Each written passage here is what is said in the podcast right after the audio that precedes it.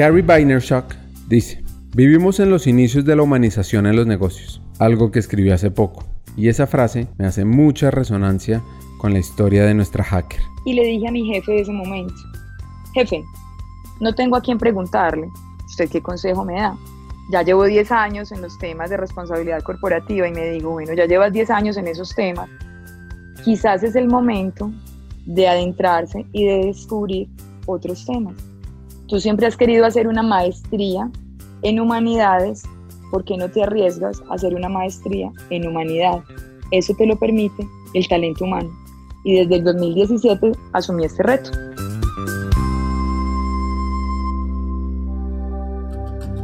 Como cualquier buena historia, esta arranca con una pequeña epifanía, algo que nos pasó en Banza, después de haber trabajado con más de 200 compañías en América, haber formado cerca de 300.000 personas, encontramos un reto, un reto que va más allá de cómo aumentar la formación corporativa blended o virtual, que es lo que hacemos nosotros. Y nos preguntamos, más bien, cómo aumentar la humanización de las compañías de forma sistémica y acelerada. Pues buscando respuestas encontramos unos actores clave, aquellos que pueden ser la bisagra del cambio, las personas de talento humano. Sin embargo, para lograr resolver esa pregunta, necesitamos que estos actores tengan, si no más, al menos el mismo impacto, influencia y acción que los líderes de mercadeo, operaciones o finanzas. ¿Cómo lograrlo? Y aquí viene lo interesante de todo esto. Ya existen líderes que han cruzado esas barreras. Hay expertos que nos pueden guiar. Y eso queremos ofrecerles a ustedes, los llamados hackers del talento. Bienvenidos.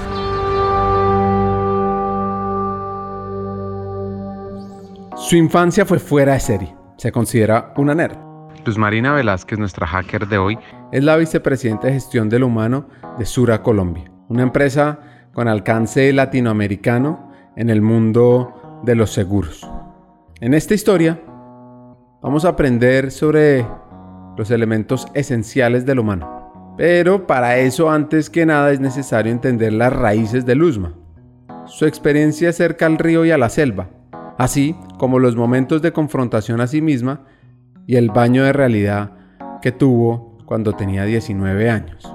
Así que empecemos. Mi historia comienza, mi familia, aunque es antioqueña, vive y se desarrolló gran parte de su tiempo el departamento de Córdoba. Y en Córdoba, eh, digamos que tuve la posibilidad, y para mí me hace tener un soplo de selva y río en la memoria, vivir en una finca eh, ganadera con el río San Jorge al frente, eh, llena de, las, de la magia, del misterio y de la simplicidad, pero a la vez de la profundidad que tiene vivir en el campo valoro mucho que tenía, digamos, mis amigos de infancia eran indígenas.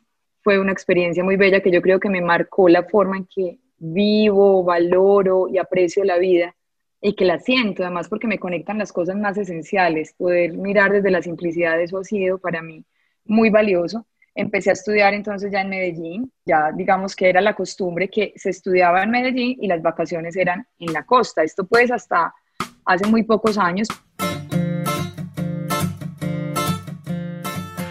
Luego se va a vivir a Medellín, deja el campo y cuando arranca a estudiar ella se considera una muy buena estudiante. Cuando llega a la orientación vocacional decide estudiar nada menos que contaduría pública. Y esto pensaba ella que era importante porque pues con su familia ganadera eso le podría funcionar para apoyar el negocio. Sin embargo, cuando se encontró con la clase de estadística y un par más de temas numéricos, a pesar de que le iba bien en matemáticas, dijo, esto no es lo mío. Y ahí aparece una profesora que le cambia su rumbo. Y a mí estadística me empezó a aburrir mucho. Yo dije, a mí no me importa qué probabilidad hay de que los dados caigan. Y yo soñaba, y yo soñaba otra cosa y se me iba a la mente. Ingeniería económica me tocó cancelarla, estadística me tocó cancelarla. Y ya iba quedando con más poquitas materias, pero había una de comunicaciones empresariales que a mí me encantó la profesora. Y esa profesora, ya, vas a, ya te voy a contar lo importante que fue esa profesora porque me hizo como dos o tres preguntas que yo dije, wow, llegó el momento de... Cuando yo estaba entonces en estadística, como para irte en clase de estadística, la mente empezó, y si yo le cargara los cables al profesor Yarumo, y si yo me pudiera meter a caminar con una cámara por los montes de este país, y si yo pudiera hacer entrevistas bien desde el lado personal de personas que hayan estado en el conflicto. Así que aburrida de esas clases, habla con la famosa profesora para saber para dónde coge, qué estudia. Y un día fui y le dije, profesora, ¿usted qué estudió? Y me dice, comunicación social, periodismo en la Universidad de Antioquia. Yo estudiaba contaduría en EAFIT. Entonces, yo le dije, wow, yo creo que yo quiero ser comunicación. Yo quisiera como estudiar de eso, pero quisiera entender más. Y me dijo, bueno, yo te voy a hacer dos preguntas, o dos reflexiones, más que dos preguntas me hizo ella. La primera era, se necesitan gerentes con conciencia social y tú la tienes, pues ella me había visto todos los ensayos, todo lo que había hecho durante ese semestre, me dijo, tú la tienes y eso se necesita. Pero por otro lado, se necesitan comunicólogos que le quieran dar sangre nueva a este país. Yo me acuerdo que en medio de lágrimas yo le decía a esta profesora, ¿sabe qué? Yo quiero circular por la sangre de este país. Yo quiero estudiar comunicación.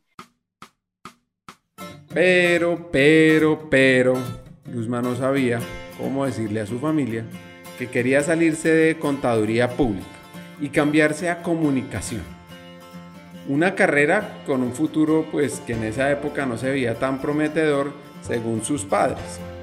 Cuenta que la profesora, que la apoyaba en todo ese cambio, le regaló el formulario para inscribirse a la universidad. Y mientras tanto estuvo de octubre a abril asistiendo, entre comillas, a contaduría hasta que apareció según ella la elección más importante de su vida. Además, en toda esta historia llegó un momento mágico que cambia el rumbo de su vida, que es su pueblo a tierra y que es un mensaje para muchas, muchas mujeres. Llegó abril, entré a, la Universidad de Antioquia y yo creo que ha sido la elección más importante de mi vida, haber encontrado que más que los números, lo que más me ha apasionado es contar historias. Pero además de esas declaraciones que uno se hace, Ricardo, y yo decía, no, yo voy a ser periodista corresponsal de guerra, periodista de historias, voy a hacer perfiles, voy a ser una cronista, yo no voy a ser ni gerente, ni maestra de ceremonias, ni nada que se le tenga que ver, yo voy a ser súper periodista.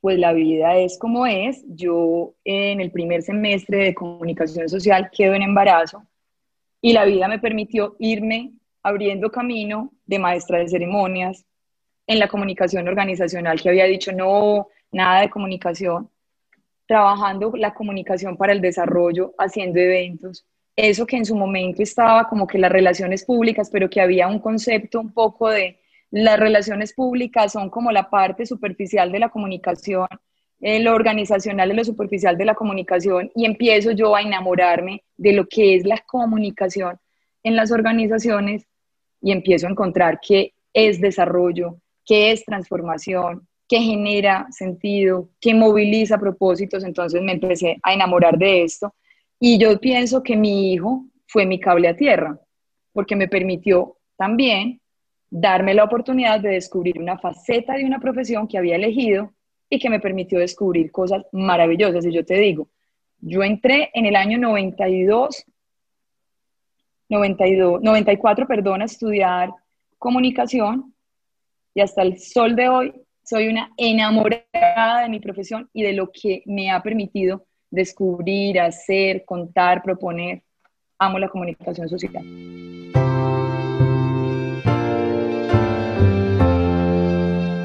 Los mensajes que deja Luzma son para tomar nota, para compartirlos con aquellas personas que queremos.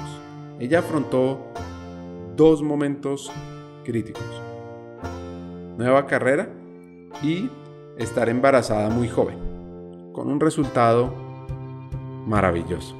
No, mira, ahí coinciden dos cosas muy, muy tenaces y fue que el, durante todo el primer semestre yo no conté que estaba estudiando comunicación social en la Universidad de Antioquia y adicional, yo en junio, después me doy cuenta de que estoy en embarazo, entonces yo conté las dos cosas a la vez La verdad es que mi familia me respaldó, no solo, yo me crié básicamente con, con una tía, no con mi papá y con mi mamá, sino que casi siempre viví con unos primos y con ella. Cuando yo le cuento a ella las dos noticias, ella me dice, tienes que seguir adelante, no es el momento ni de dejar de estudiar, ni de renunciar a tus sueños. Yo lo único que te pido es que seas muy responsable con este bebé que está en camino. Es lo único que yo te pido. Y para mí, ese respaldo y ese espaldarazo fue, como te digo, un cable a tierra, un motor, un impulso, una motivación gigante para, no para, digamos, decaerme o sentirme víctima de nada, porque también hay que reconocer hace 25 años quedar en embarazo. A los 19 años, 20 años todavía, y en una familia tradicional era no una noticia muy favorable, era, wow, se frustró la vida, muchas expresiones de ese tipo, no solo de la familia, sino, o de personas de la familia, sino de la sociedad en general, de las personas cercanas a las familias, siempre están como en ese juzgamiento. Se frustró la vida, ya fracasó, ya no va a ser capaz.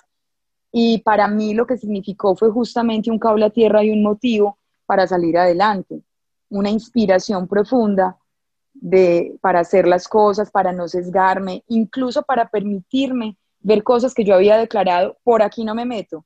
No, por ahí me he metido, por ahí he aprendido y me ha dejándome seducir y, y sorprender por las experiencias y las propuestas que me ha entregado la vida. Entonces, cuando conté, pues al contar esas dos noticias, creo que una una y la otra, no sé, creo que una opacó la otra. Y al final era, usted tiene que buscar su felicidad. Y quizás era más mi prevención que hablarlo antes, no sé, pero, pero creo que esas presiones que a veces damos y esos estereotipos de cuál es la profesión ideal, cuál es el tiempo adecuado para, la verdad es que para mí eh, esto ha sido más, no sé si resiliencia, inspiración, como lo quieras llamar, ha sido un motor para, para hacer lo que hago. ¿Y sabes para qué, Ricardo? También para poner mi historia a disposición de tantas personas que creen que por estar solas, un embarazo, solteras, o por no venir de unas familias con nombre o conocidos, a veces puede ser un límite o no importa la profesión. Mira, uno puede lograr muchas cosas siempre y cuando esté en una disposición de permitirse, de entenderse, de, de caminar y transitar y dejarse tocar y la capacidad de asombro que es tan importante para permitirse ver oportunidades. Mientras estudia, es mamá. También trabaja en temas de comunicación en la universidad, en temas administrativos, organizando eventos. Luego, de una década de estar en la universidad, la invitan a aplicar un cargo como directora de una nueva fundación de una empresa, pero no de cualquier empresa, una empresa del grupo empresarial antioqueño. Después de pensarlo, manda su hoja de vida, aplica y queda como la primera directora de la Fundación Sur. Dice Luzma que al tener una hoja en blanco para diseñar la fundación, es que logra hacerla crecer en impacto, crear la gerencia de responsabilidad social, expandir su misión a Latinoamérica, hasta que ya luego de 10 años... Un día me llaman y me dicen, que si estoy interesada en ser parte o liderar el equipo de talento humano de Seguros Sura en Colombia. Yo dije, no, yo de talento humano no sé nada, pues no. Y le dije a mi jefe de ese momento, jefe, no tengo a quién preguntarle, ¿usted qué consejo me da?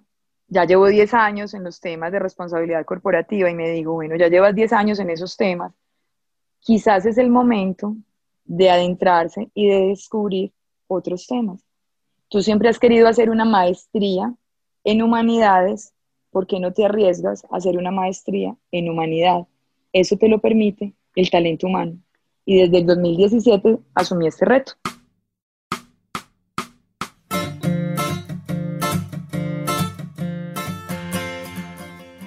¿Por qué no te arriesgas a hacer una maestría en humanidad?